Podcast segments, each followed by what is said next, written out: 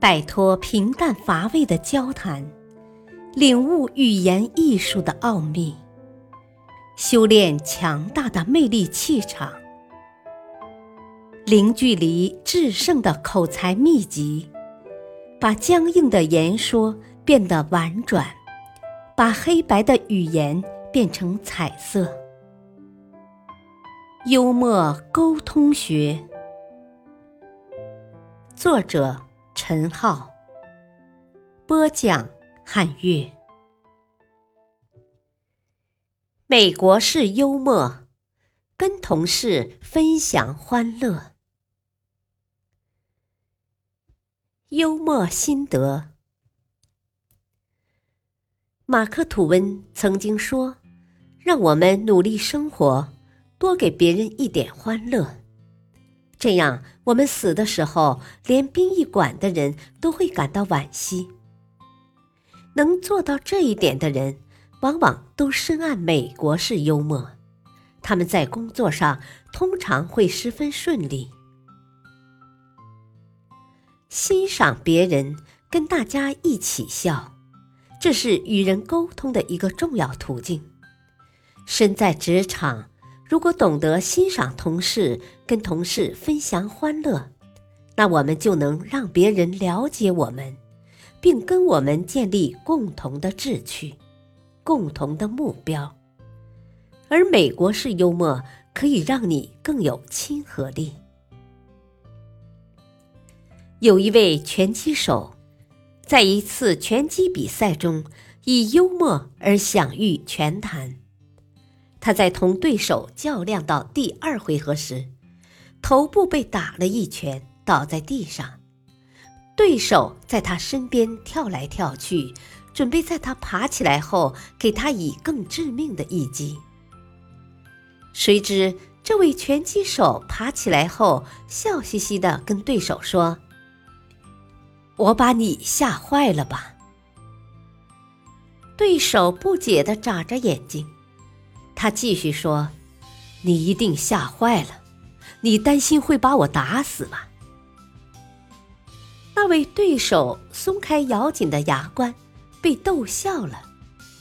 比赛继续进行，虽然在台上他们仍然是对手，但是比赛结束后，人们却发现他们互相搀扶着走进一家酒吧，成了一对知心朋友。有人说，从那以后，他们俩尽量避免同台交锋。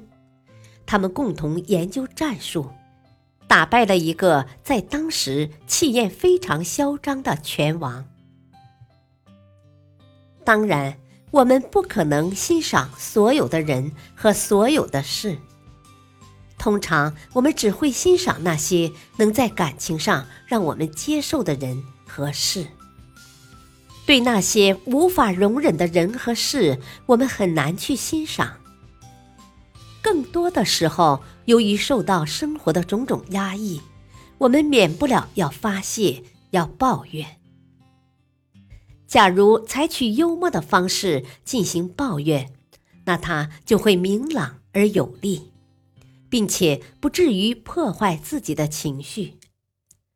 公司总裁、部门经理。业务主管、团队负责人、计划主持者等身居领导地位的人，常常会成为幽默抱怨的当然目标。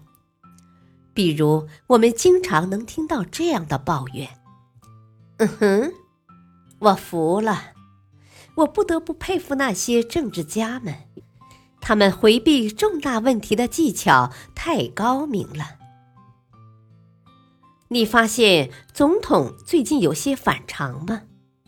他处理问题变得更谨慎了，大概想跟第十二任总统泰勒比比谁更伟大吧。大概所有的美国总统都被人开过类似的玩笑，不管是他的个性、他的政策、他的成就。都曾被人们作为开玩笑的题材，在公司情形也一样。有一次，在一个公共集会上，有三个年轻人谈论各自的老板。第一个说：“看来我在我们公司已经没有前途了，我的老板没有女儿。”第二个说：“我们老板还算不错，他为职员做的事情可以用小指头数出来。”第三个说：“我们老板有些诈，但也很公平，因为他对所有人都那么诈。”类似的抱怨不胜枚举。而大部分领导阶层也能接受下属向他发泄的抱怨，有的不仅能够接受，还会回报以玩笑。有一位人事经理准备举行金婚纪念宴会，他特意向老板请一天假。他说：“我跟您不同，您结过三次婚，金婚纪念日自然比我多。”老板说：“就算真的这样，你最好也不要每隔五十年就来烦我一次。”有一个推销员一心想得到升迁，他去找老板说：“我干的一点也不赖，这是有目共睹的。我真担心你的眼睛患了急性近视症或者慢性黏膜炎嘛。”老板微笑着说：“好吧，我考虑一下，该让你去哪个部门当负责人。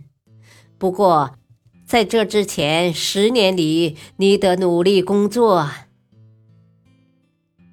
还有这样一则幽默故事：某公司老板为了激励职员按时上班，为七十五名职工提供了五十个免费停车位置。于是，职工们争先恐后的提前往公司赶，生怕去晚了车子没地方停放。结果，大家越赶越早，终于有人受不了了。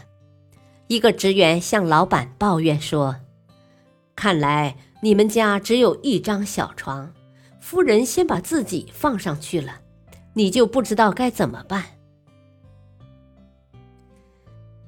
这好办，老板说：“我也把自己放上去，谅他也不会起诉我。”